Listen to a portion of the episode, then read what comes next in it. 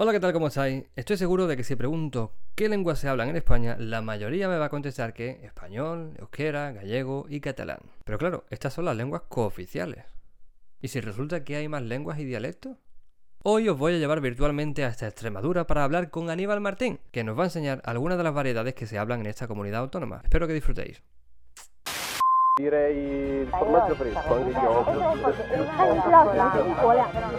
What does mean if accent? Crónicas lingüísticas. Buenos días, buenas tardes, depende de qué hora nos estéis viendo y bienvenidos a un episodio más de, de esta serie de vídeos que estamos haciendo sobre lingüística y lenguas. Y hoy tengo el placer y el honor de tener aquí, aunque sea de forma online, ya me gustaría poder estar frente a frente, ¿no? Con los invitados, pero bueno, así es más accesible.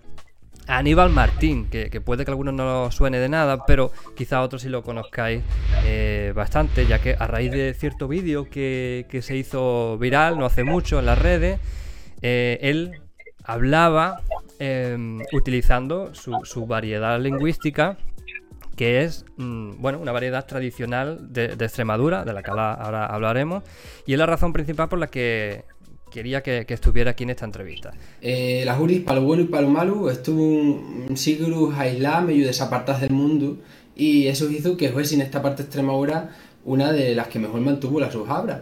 Pero entre vino unos cirgaitas que nos hizo un creyer que esto no era cultura, que para la asignara de bobo, eh, que las clases solo eran en castellano, y viendo habras mal, y con acento cerrado, muy fechado, y, y que había gente probiabondo y sin conocimientos para defenderse, justo, justo en esta parte de Extremadura se hemos estado viendo también la, la muestra lengua, las muestras. Luego, antes de nada, Aníbal Martín, poeta, traductor y articulista.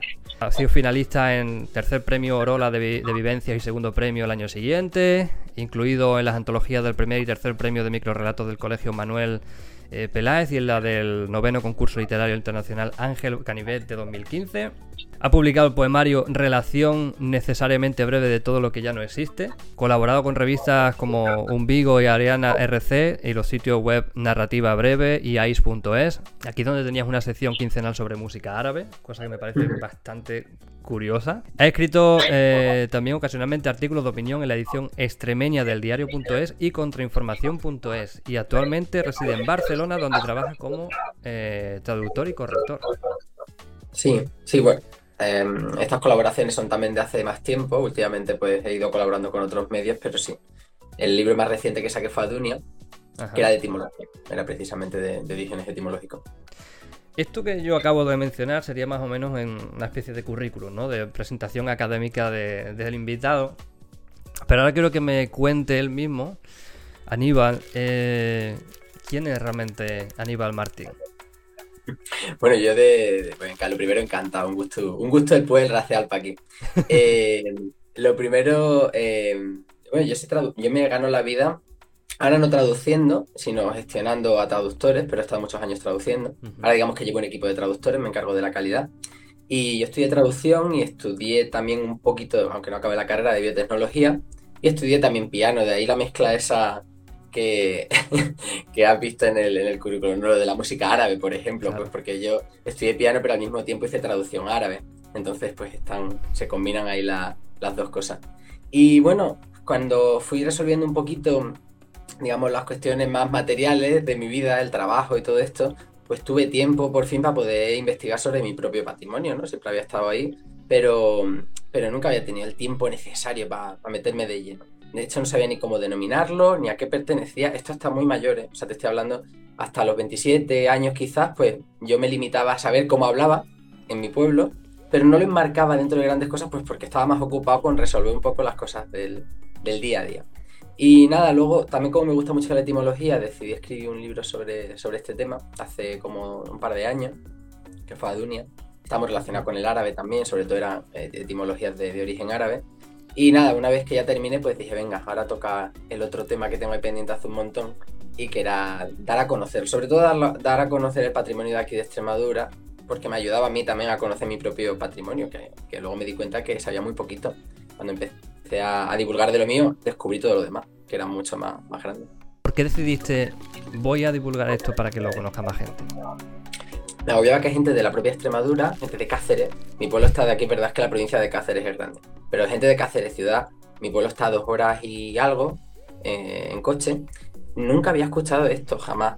O gente de algunos pueblos de Badajoz tampoco había escuchado nunca, por ejemplo, algo tan, tan, tan extendido, en- por lo menos hasta la generación de nuestros abuelos, por la parte noroccidental de la provincia de Cáceres, como es el cierre Nuyení, está muy, estaba muy extendido. Es verdad que ya con la escolarización, como eso no se puso en valor, pues eso ha ido desapareciendo. Pero bueno, todos tenemos abuelos, todos los que somos de esa zona eh, de Extremadura, tenemos abuelos que han puesto el cierre Nuyení. Y que, por ejemplo, en Cáceres ciudad o en otros lugares nunca se haya escuchado. Pues a mí todo esto me, me resultaba como, no sé, yo llevaba amigos de aquí de Cáceres, del instituto, a mi pueblo, y se sorprendía muchísimo. Y, y, bueno, quería que, que la gente de, o sea, de fuera también, pero sobre todo de Extremadura también, que conociera el, el patrimonio lingüístico de, de su tierra, y ya no solo el mío, sino el de, por ejemplo, Afala, ¿no? que es galeco-portuguesa. ¿Cuántos extremeños no han escuchado Afala? Muchísimos, porque no tiene visibilidad, eh, más allá de, de los sitios donde se habla. ¿no? Aquí se sigue hablando como hace mil años. que la fala eh, probablemente vino, fue traída por colonos de la parte noroccidental de la península ibérica, allá por el siglo IX. Centro de Soidi, Ayuntamiento, Castelu, Guardiría, Bardus Jubilaus, no me estoy inventando palabras, es la fala, una lengua que solo hablan 5.000 personas de tres pueblecitos de Cáceres. ¿Qué te refieres con esto del cierre en ONI? Bueno, la, es muy habitual eh, que las palabras finales, donde en castellano encontraríamos una O, en la última vocal, pues en Extremadura encontremos una O, ya te digo, en la parte noroccidental mayormente. O que donde había una, hay una E en castellano encontremos una I. Por ejemplo, esus hombri sería un ejemplo. Claro, ticochi, este tipo de, de expresiones es muy habitual. No solo el cierre se produce en las vocales finales, también entre medias. Por ejemplo, portilleja, pues es purtilleja, vecinos es vicino. O sea, que también en vocales intermedias. Pero bueno, el final, digamos que es el más llamativo. Una, una cosa sobre todo es el, digamos, lo que yo llamo castellano de Extremadura, lo que estoy hablando ahora, ¿no? Ujú. Que es un tipo de castellano español con peculiaridades fonéticas, que son los restos, digamos, de las hablas vernáculas de aquí, Ujú. y cosas algo otras que palri como parlamos en el mi pueblo. Ahí ya la diferencia se ve clara. Y, y no, no solo por, e- sino por la prosodia también. No, no te estaría hablando. Esta prosodia para mí es aprendida después con los años. Esta no es mi, mi, ni mi entonación vernácula. Según el Instituto Cervantes, la prosodia es el conjunto de fenómenos fónicos que abarcan más de un fonema o segmento. Es decir, forman parte de la prosodia elementos como la pausa, la entonación, la acentuación, el acento que tiene cada persona al hablar, el ritmo o la velocidad del habla, entre otros. Porque en el mi pueblo, ni siquiera, em, para referirme a ti, diría, ¿cómo estás, hijo? ¿Cómo andamos? Es muy, mucho más cantarina y ahí ya la distinción quedaría clarísima. Ujú. Lo que pasa es que ha habido con los años una homogenización y, digamos, ha ido perdiendo un poquito la entonación y además se han ido perdiendo las palabras vernáculas, con lo cual lo que queda en este castellano que yo, que nos estamos comunicando tú y yo, pues son los elementos más, digamos, más extendidos, más meridionales, aspiraciones de la S, eh, cositas así, ¿no? De las S Ujú. implosivas, etcétera. Este conocimiento que, que transmites en tus redes, palabras, expresiones y demás sobre, bueno, extremeño, no sé si llamarlo extremeño porque dentro del extremeño hay más, ¿no? Ahora, ahora Hay modalidad, sí. Cómo lo definirías tú. Pero este conocimiento, imagino que esto no lo viste en la carrera de traducción, por ejemplo. Entonces, ¿Todo esto de dónde sale? No, eh, lo que transmito que es específicamente de la surde viene de mí.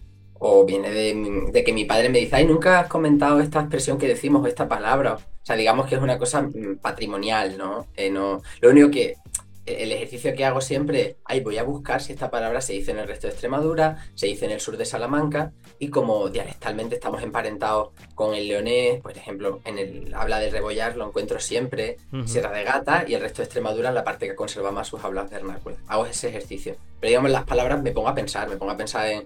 O cuando estoy en mi pueblo, pues escucho y digo, ay, mira, nunca he comentado esta forma que tenemos de decir esto, nunca he comentado esto otro. O sea, viene todo de ahí.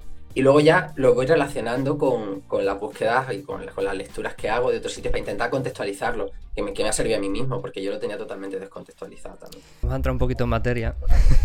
ya. Pero. ¿qué, qué es el extremeño? ¿El extremeño Pues es, mira. es un, es un dialecto? ¿Es una lengua? Eh, ¿Qué es? ¿Y, y- Bueno, y qué es lo que tú hablas realmente? La, la clasificación y la denominación ya sabemos que siempre los puntos más espinosos de las lenguas. Mira, el, Exactamente. el- inicio de una obra que se llama El Extremeño, de Pilar Montero Curiel se llama, dice em, extremeño, lengua extremeña, hablas extremeña. cualquiera de las denominaciones son aptas y la, si, digamos, las enfocamos con, con la precisión suficiente. Eh, lo que hay en Extremadura, por empezar por la base, son un conjunto de hablas vernáculas, ¿no? Eh, como pertenecíamos parte al Reino de León, parte al Reino de Castilla y los pobladores vinieron mayoritariamente del Reino de León, incluso al Reino de Castilla, se unificaron muy pronto y, al final hay más pobladores de origen leonés y, y laico-leonés que castellanos en Extremadura. Pues las modalidades de habla vernácula, las originales, tenían mucha base leonesa.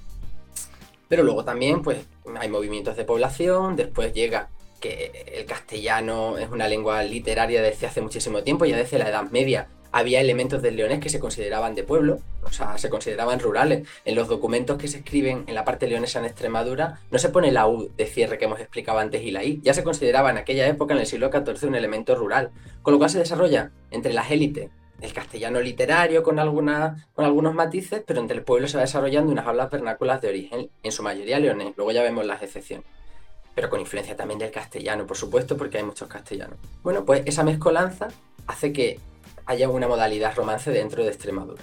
Em, esa modalidad romance es más diferenciada en, hoy en día en la parte eh, occidental y especialmente en la noroccidental.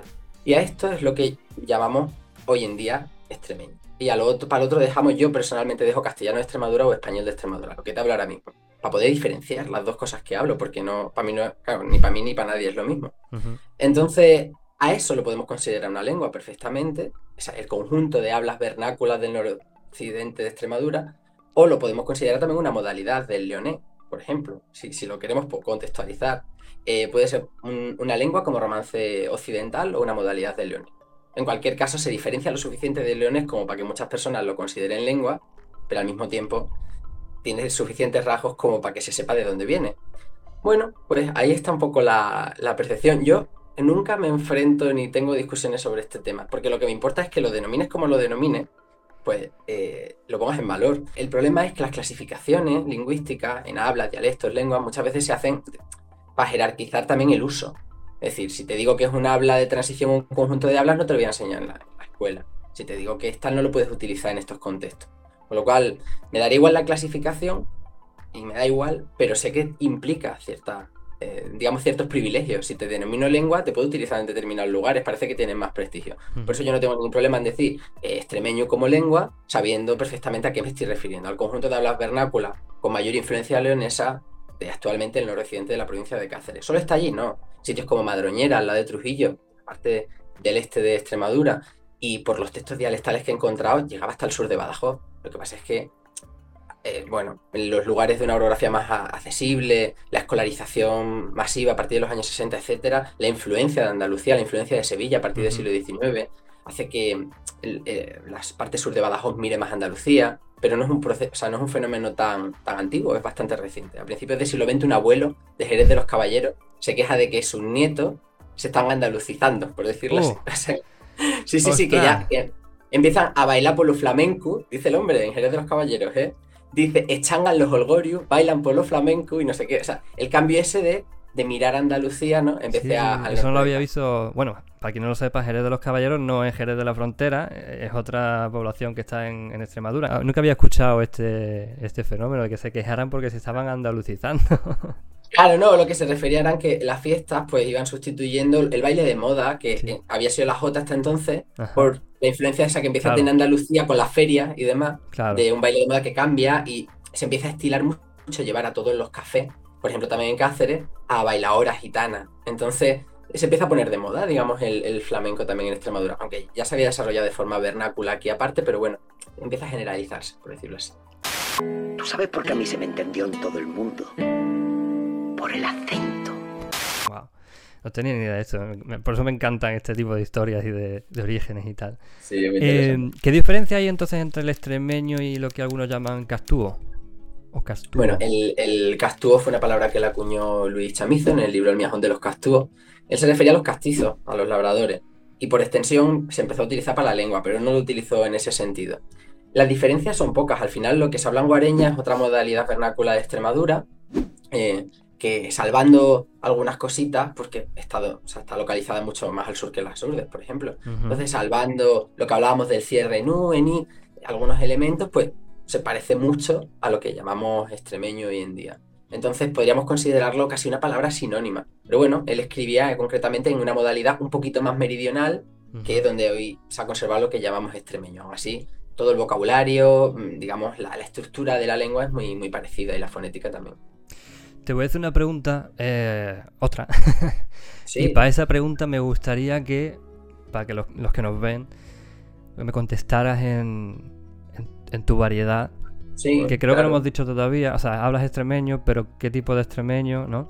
Claro, yo, yo hablo concretamente, una, o sea, hablo lo que yo siempre había llamado jurdano. Y dentro del jurdano, pues la de mi pueblo, que se llama la Huetri. La Huetre en los mapas, la Huetri para nosotros. Y, así es como, como hablo. Yo pienso, me pongo a cavilar el cómo hablaba la mi abuelina y entonces me pongo ya para comer. Mi abuela paterna se llamaba María. Eh, y María no dijo nunca, por ejemplo, cuidado, dijo cudiaibu. Eh, tampoco dijo fuente, dijo fuenti y decía hondonera, petalla, destrala, huisti, acuyá. Eh, en definitiva, mi abuela nació y murió monolingüe de una lengua, pero con una peculiaridad, una lengua que no tenía dignidad. dialectalmente he visto textos escritos en modalidades muy similares del norte al sur, normalmente por la parte occidental de Extremadura, es decir, aquella que estaba más emparentada con el, bueno, que pertenecía al Reino de León. Eh, pero hoy en día ya no se conservan todas estas partes. Y que bueno, ellos dicen, la forma habitual era Yegorin, por ejemplo, para llegaron, era Yegorin, ella Yegorin, ellos Yegorin. Y esto se empieza a perder, pero yo todavía se lo escucho a mi abuela. Y luego te das cuenta, bueno, de que ese Yegorin, pues el leonés, que también a Fala, aunque es galaico-portuguesa, se ha mantenido en Chegorin. O sea que, que bueno, que las cosas están, está todo contextualizado, ¿no? Pero la sensación que tienen, hace poco estaba en una charla allí en un, pueblo de la Surde, y me dice uno, no hombre, y para aquí es que hemos inventado todas las palabras. E, esa sensación de, de invento, ¿no? Y es como, bueno, en realidad, no, sí, alguien se las inventó, pero, claro. pero hace mucho y viene de algún sitio, ¿no? No es, que tu, no es que tu madre se haya inventado una palabra en casa. No, esa sensación de que... Podría ser, ¿eh? pero que en general, ¿no? Y además me dicen palabras. Tú tienes sentía, me decían, tú tienes sentía mm, chapayal. Pues pensando que es una palabra inventada, cuando también se dice en portugués apayo, que es charco, y chapayal en la surdes es que una zona encharcada, una ciénaga. Sí, porque al final tenéis influencia tanto de Castilla bueno, claro, que lo piensa, depende de la zona de, bueno, como he dicho antes, Cáceres es grande, eh, pero tenéis una, una, influencia muy variada, ¿no? Eh, al este tenéis Castilla, al sur tenéis Andalucía. Es que yo diría que precisamente esta es una de las características que definen esta modalidad romance, ¿no? Que eh, la influencia que tenemos de todos lados, aunque tenga, digamos, algunas estructuras más leonesas, luego tenemos un montón de léxico compartido con el, galaico portugués. Tenemos meridionalismos, tenemos arcaísmos del castellano, que aquí no son arcaísmos porque los utilizamos cada día. Entonces, es como, bueno, es que eso lo define, ¿no? La, muchas veces la mezcla de elementos en este caso, no la pureza de uno, sino la, mezcolanza es quizás lo que más define este, esta modalidad romance. Sí, aparte que me hace gracia cuando intentan dividir eh, muchas cosas, ¿no? Eh, con el tema del gallego, el portugués, el galaico portugués y demás. Muchas, muchas veces se le pone el límite político, yo creo, ¿no? a, la, a, la, lengua, pero realmente si, si, te vas a la frontera eh, hay una mezcla tremenda entre las diferentes variedades. Entonces, ¿dónde está realmente... ¿Por qué dices tú aquí está la línea entre el, gallego, por ejemplo, y el portugués?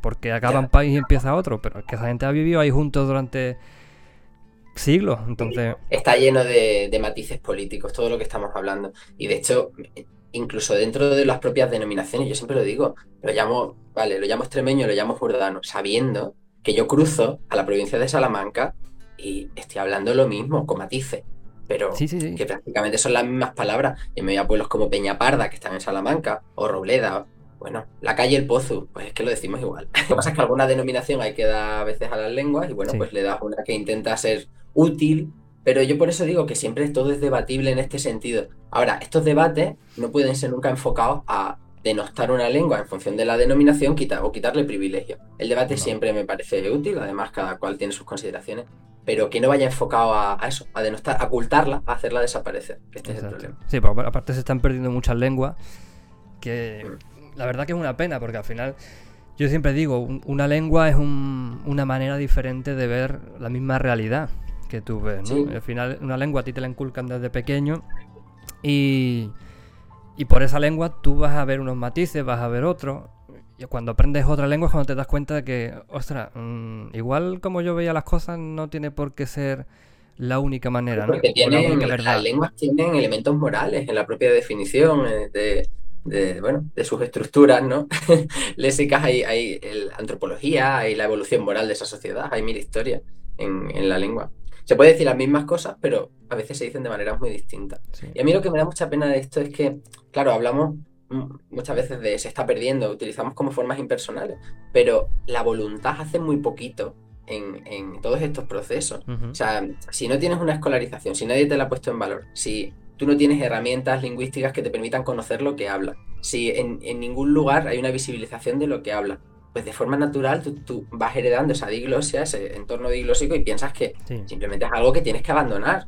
Entonces, hay, hay un, no, es, no es la voluntad del hablante solamente, sino la voluntad influida por la diglosia, por mil Sí, de elementos de de- fuera, ¿no? Se suele decir que para que una lengua sea lengua, aquí entramos otra vez en, en terminología y, y debate, eh, debe tener literatura propia. Entonces, ¿existen registros de literatura en extremeño o en urdano? Sí, sí. em, O sea, el- precisamente lo que me dediqué yo a lo largo de este año y medio pasado fue a buscar textos, textos escritos. Digo, tiene que haber, no puede ser que solo esté Chamizo y Gabriel y Galán, algo más tiene que haber. Pues mira, me he encontrado, creo que hasta la fecha, 550 textos, solamente de la, del primer tercio del siglo XX. O sea, entre 1900 y 1936 van 500 y pico, en alguna de las modalidades. O ¿Qué, sea tip- que, qué tipo de textos has, encontrado? pues mira, hay, hay de muchos tipos. De hecho, eh, abunda la poesía. La poesía siempre es que tiende. Cuesta mucho escribir poesía, lo decía Maragall, pero es verdad, cuesta mucho escribir poesía en una modalidad que no es la que te ha enseñado tu madre. Porque viene la poesía de unos lugares muy simbólicos y cuesta mucho. Sonó la campana, me fui para la iglesia. Y ya la esplana estaba muy llena. Ni un alma cabía ni dentro ni fuera. Hay mucha poesía, hay mucho cuadro costumbrista, evidentemente. El narrador escribe en castellano, por ejemplo, con Reyes Huerta, un escritor que se llama Reyes Huerta. El narrador escribe en castellano, los personajes hablan en alguna modalidad de, de extremeño. Y luego también hay los que me resultan muy interesantes, pues textos íntegros escritos en extremeño, algunos de opinión. Los hay, por ejemplo, uno de Falange, muy, muy de extrema derecha, de 1936, creo que era. Pero Hay- Extremadura no viene de ahí, de extrema, ¿no? Uno, yo que sé, por ejemplo, de, de Unión y Trabajo, de la revista socialista, hay un montón de textos que los, lo- que los escribía el abuelo de Jordi Évole, que era de aquí, del periodista. no me digas.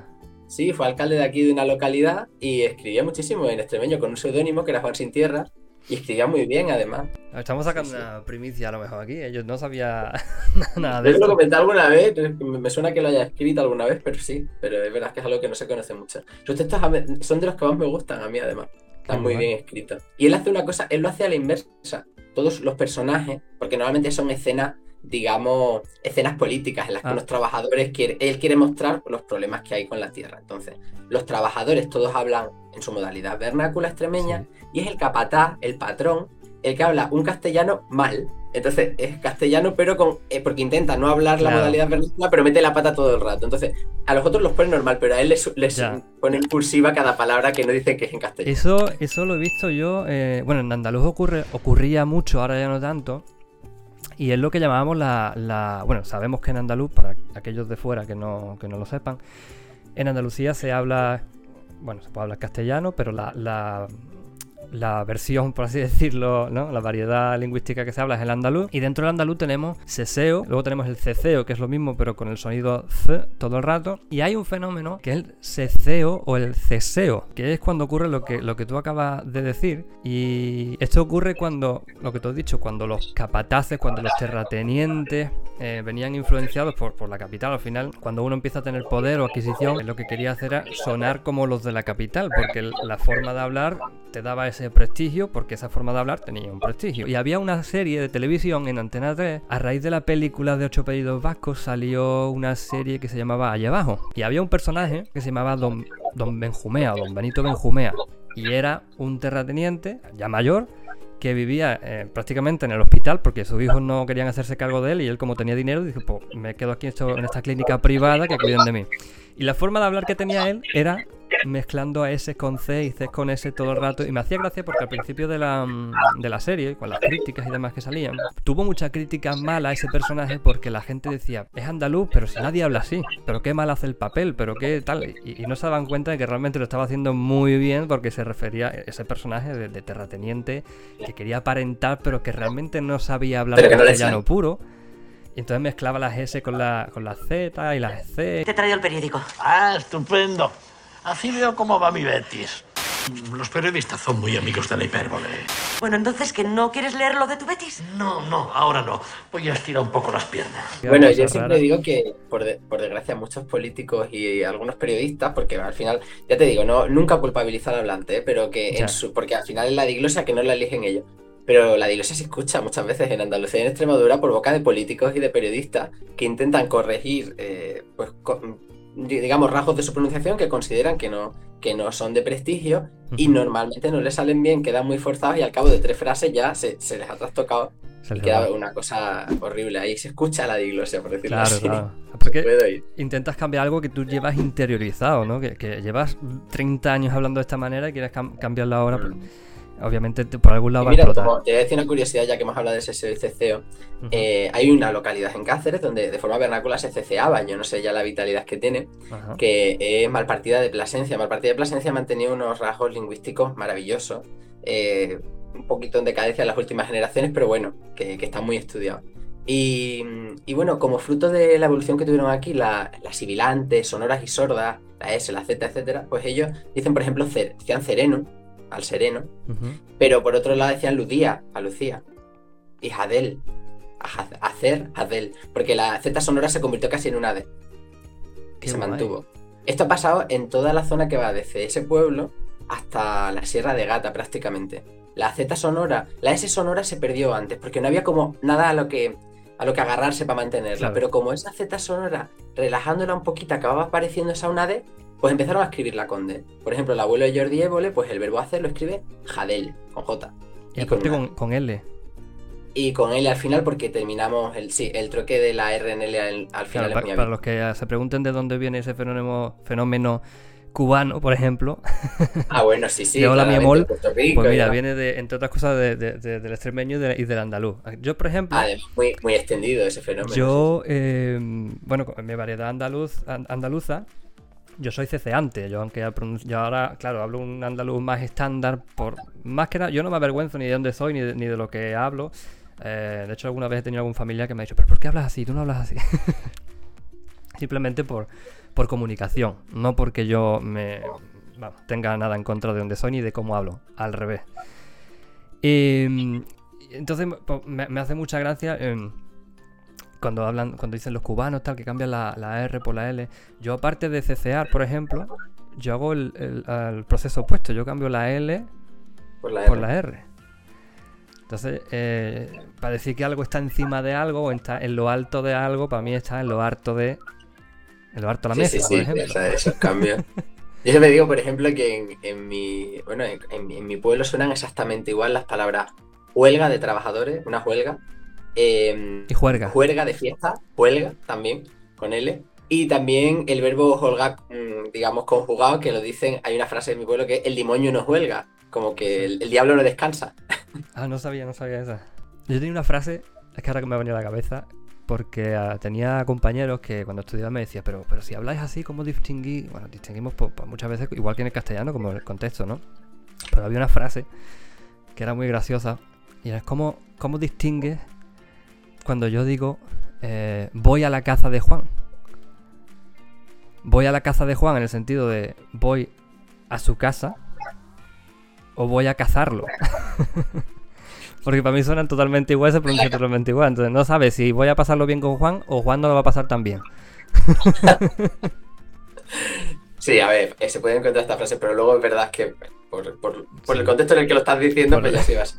Antes que hablábamos de, bueno, de eh, lo inteligible que podía ser el, el extremeño. Claro, el, el que hablo yo es bastante inteligible, que ya la proporción de elementos vernáculos, pues está ahí ahí, ¿no? O sea, que en realidad yo he perdido muchísimo.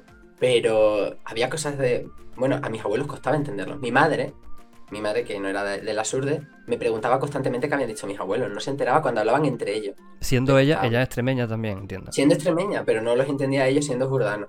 Y es que había expresiones, yo qué sé, por ejemplo, eh, Husi, re- recuerdo un día que decía, Husi, rechilla los, rechilla los furacos que no hay en la furriaca. Y era que, que José estaba tapando los agujeros de la pared. Decía que taparan los agujeros de la pared para que no anidaran los pájaros pequeños. Rechillar es tapar, furacos o buracos son agujeros. Sí, eso sí que- eh, añiar, tenemos la palatización, pues ñuca, ñiu, todo esto. Con ñ en vez de con n. Y furriacas son pajaritos pequeños. Pues quiero decir, o- que, que depende de cómo se hablara, costaba. Pero son, son pajaritos pequeños o, o, o urrac, porque ahora me suena furriaca de No. urraca. No, no, no, a las burracas las llamamos pega. ¿Cómo? Como en leones, pega. Pega. De pe- como pegar, suena como pegar, pega. En leones también las llaman así, las Ah, no pegas. sabía. Y creo que en gallego. sí. Por aquí por Cáceres las llaman marica. A la, Eso a sí la he escuchado en algún sitio. Sí. Eh, en y furriaca no, furriaca es un. Es que no sé cómo se llama, creo que es el chochín en castellano. Es un, un pajarito muy pequeño. Ah, Pero bueno, muchas veces yo me sé el nombre de los animales en jordano y no sé a qué equivalen. Sí, claro, en- porque al final es lo que, con lo que te has criado desde No me decían la pialvilla de pequeño. Y, y yo pensé que era un animal fantástico. Con los años me enteré de que era una garduña. Luego el lobo cierval. Con los años me enteré de que era un lince. Pero para mí era un animal místico. Me, me vas a comparar, quiero decir. y creo que en Asturias el lobo cerval. No cierval, sino Es cerval. que, es que suena mucho mejor lobo cer- cierval o cerval que, que- que lobo. Sí. O, o que, perdón, que, que lince. Que lince, pues sí, sí, ese es el, el nombre que le dan. Y como ese animal, muchísimos más. Eh, ¿Existe el extremeño en, en los organismos oficiales? Eh, no. Pero cada vez se están implicando más los organismos oficiales por su promoción. Cosa que, de la que yo estoy muy contento y que hay que agradecer mucho a una asociación que se llama OSCEC. Que yo eh, a veces he hecho una mano, pero no tengo mucho tiempo para ayudar en todo lo que me gustaría.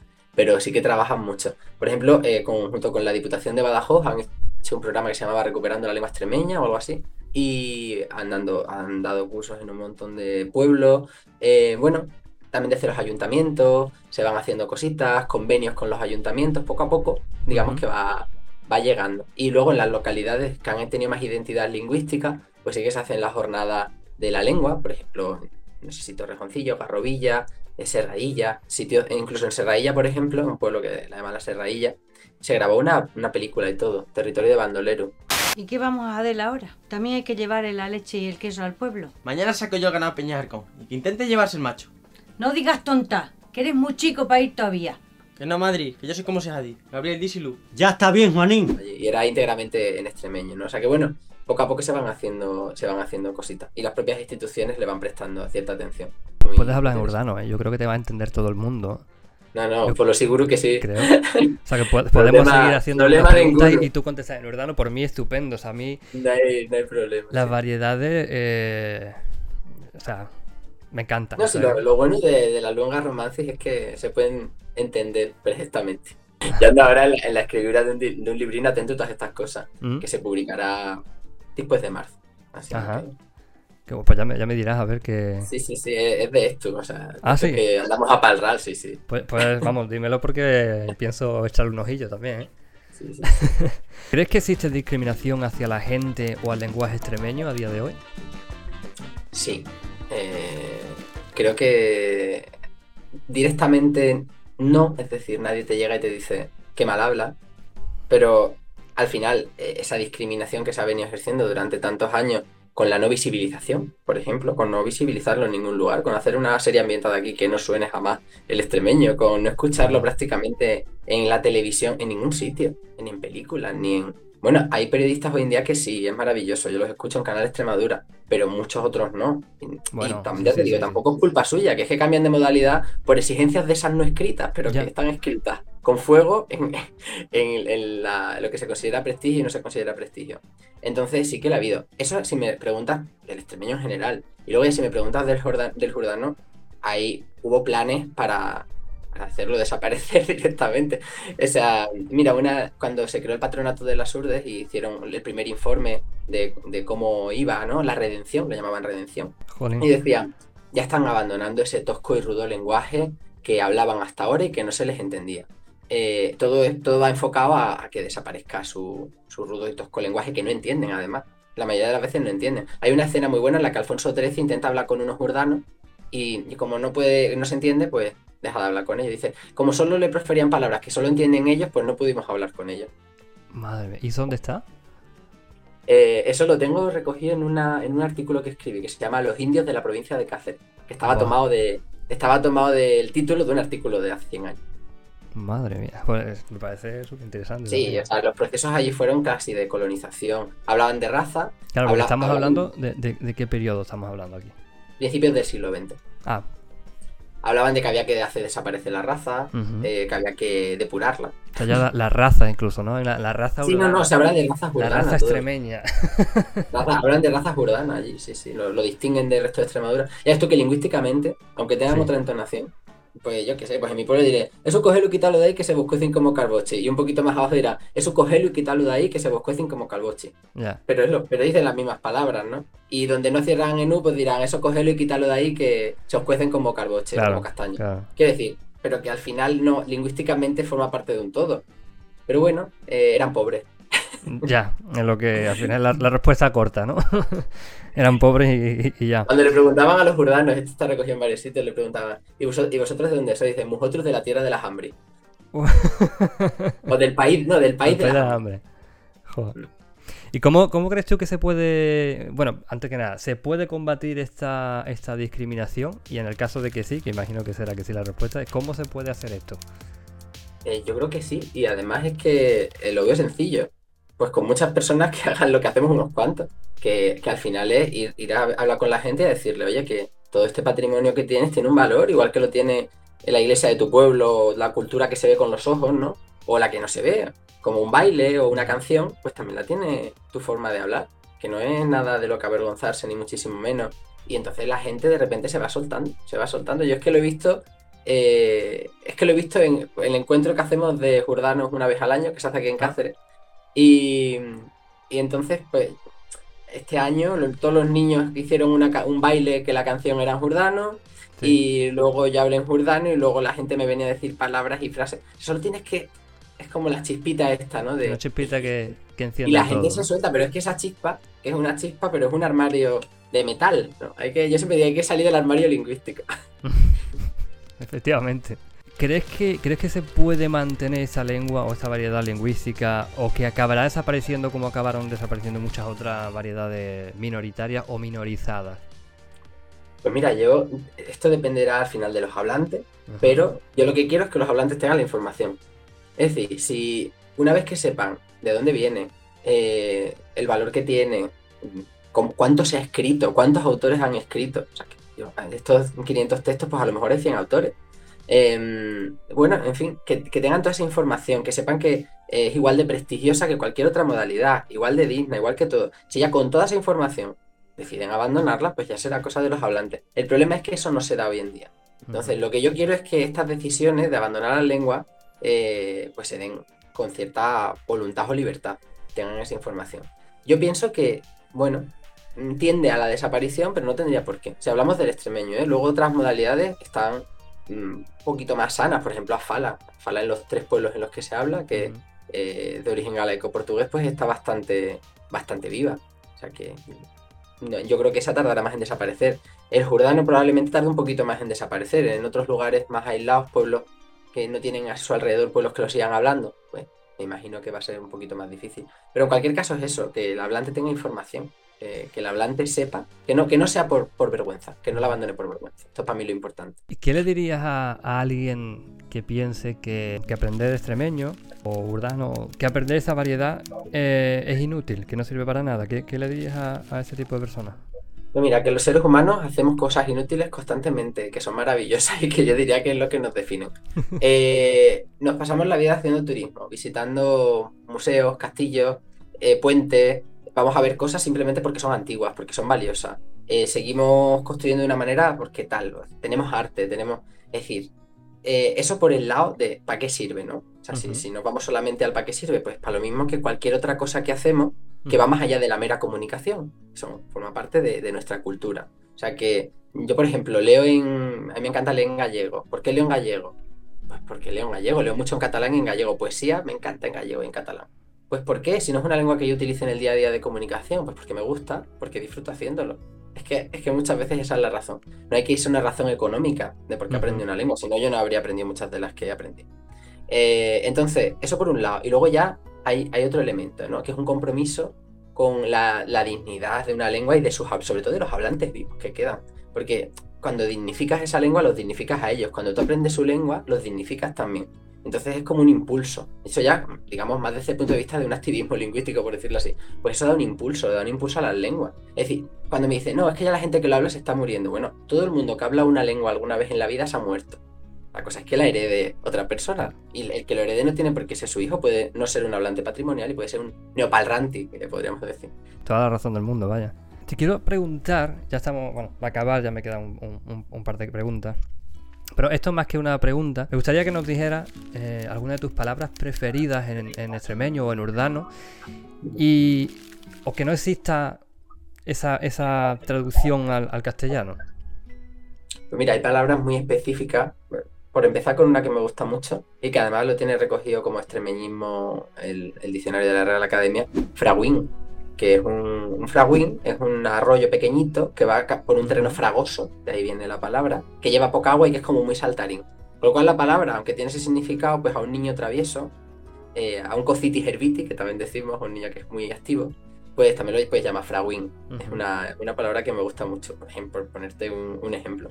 Luego hay como eh, por ejemplo, el alobriqui es una palabra que me encanta. Está muy relacionado con lóbrego y las palabras relacionadas con lo oscuro en latín, pero concretamente alobriqui es el atardecer, ah. que es el... el, el entonces gusta, llega el alobriqui, pardaguea, eh, llega, llega el alobriqui, ¿no? Está ya pardagueando, entonces pues, se va, va, a llegar el atardecer.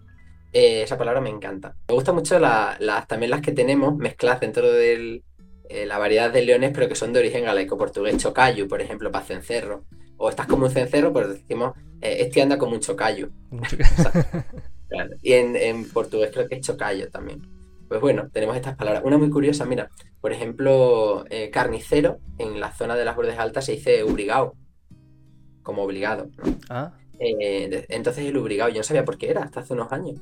Y, y resulta que es porque el obligado de la carne, que eran los que tenían la obligación de, bueno, pues era el carnicero, pero que estaba regulado, por decirlo de alguna manera, tenía la obligación de tener no sé cuántas reses para no sé cuántas personas. Entonces, de obligado de la carne, el obligado es el, el carnicero. Pero no existe para otras profesiones, lo de obligado, ¿no? Era, era solamente, creo que tres obligados, el, obliga, el obligado del carbón, de la carne y de algo más. Había tres profesiones que estaban así como funcion, como tipo funcionariado. Y luego, por ejemplo, construcciones que tenemos diferentes. Para decir no soy capaz de, decimos no me doy. Eso eh, muy gallego. también sí. ¿Eh? Sí, eso igual. Nosotros decimos no me doy movido. Sí, sí, eso no en Galicia eh, es de las cosas que, que también más me chocó cuando llegué aquí. Eh, cuando me decían, no, no doy feito, no, no, o no doy hecho. Cuando intentan castellano, no, doy, hecho, no, no doy hecho, es no puedo hacerlo. Sí, sí, sí, sí. Además, esto se utiliza mucho. La gente que es de la surde, incluso hablando en castellano, lo, no lo cambia porque no sabe que, que no es una claro. forma que, que, se diga sí, en otros sí, lugares. Entonces, mi padre siempre, siempre dice, uff, como tengo las espaldas, no me he levantado. O sea, pues sí, lo, lo, aparte les pasa eso, que yo cuando me chocaba decía, bueno, ¿qué acabas de decir? ¿no? ¿Qué, ¿Qué, quiere decir? Y la otra persona decía, pues sí, en castellano es así también, ¿no? No, no, no, eso es aquí nada más. Y, y era como, sí. ostras. Claro, eso pasa, muchas veces no sabes que esto es de tu modalidad. Claro, claro, y con eso muchas cosas. A mí con el, con el, andaluz muchas veces me ha pasado decir, no, no sé si esto se escribe así o tal, porque lo he dicho durante 30 años de una manera y no lo he visto a lo mejor nunca en castellano. Digo, ahora no estoy seguro si se escribe tal como suena. Para mí, o, o esto lleva S, o esto lleva una H aquí, o, y a mí me ha pasado. Y he escrito yo una palabra que no, no, había escrito nunca, siempre uh -huh. la había oído, que era Beleguín. Y me ha dado por buscarla, digo, ¿esto existirá en algún sitio? Beleguín para nosotros es un, digamos, una persona que tiende a la ira, muy mala leche. -huh. Un niño travieso, pero sobre todo una persona que tiende a la ira. Pues mira, me he encontrado que Beleguín en portugués, escrito con B, era el agente judicial que se encargaba de prender a, a los delincuentes, y en castellano Belleguín, con, también con B. Ostras. Entonces digo, pues ya está Belleguín, que es de la. En, en, mitad del castellano y el portugués, pues venga, lo escribo con B. Pero bueno. primera vez que lo escribía, ¿eh? A mí es que la, lo, así, lo, la etimología me, me, me encanta. Cuando vas, vas sí. descubriendo, es que descubres historia también, no, no es la palabra sí, sí, solamente. Bueno, yo nunca había sabido que esto venía porque, claro, y tiene todo el sentido, el agente judicial que viene a coger un preso, pues una señora, un señor que tiene mala leche, claro. en principio. de ahí va la leche, sí. Eh, bueno, nos quedan dos preguntas solamente. Venga, cuéntame. La penúltima La penúltima ya no la hago yo, la penúltima la hace la persona que estuvo entrevistada antes, antes de ti. Que siempre pido, por eso digo que nos quedan dos preguntas. Una es esta, la otra te pido que la hagas tú para el siguiente invitado o invitada. La pregunta que nos hizo Orlofe és... Eh, io voleva saber del prossime mm, persona invitate eh, qual és l'implicaciones que esta persona pensa eh, que eh, haverà l'intel·ligència artificial en l'aprenentatge de lenguas, especialmente en l'aprenentatge de lenguas minoritari o artificial. Pues creo que, creo que tendrá muchísima importancia. De hecho, por ejemplo, metiéndole una inteligencia artificial, todos los textos estos que te comentaba antes, todos los textos dialectales, sería capaz de crear a lo mejor, no sé si existe, pero material pedagógico, por decirte algo, eh, sería útil. Yo siempre lo pienso, una de las dificultades que tenemos con las lenguas minorizadas es la no existencia de material pedagógico. Coges una inteligencia artificial que esté especializada en eso, le metes textos y textos y textos y textos de la modalidad y probablemente pues no creo que fuera muy difícil llegar el momento de hacer eso. Así que me parece que sí, que, que tiene Sí, una... sí. De- tiene todo sentido, tener una base de datos, ¿no? Eh, aparte, Claro. ya- eso ya queda ahí pa- Sí para los traductores automáticos, así que una inteligencia artificial que va un poquito más, más allá, pues Claro. Y la última pregunta es: ¿qué pregunta le harías o le harás al siguiente invitado o invitada que no sabes quién será? Pues bueno, que, que si le gustaría un país donde la diversidad lingüística se visibilizara.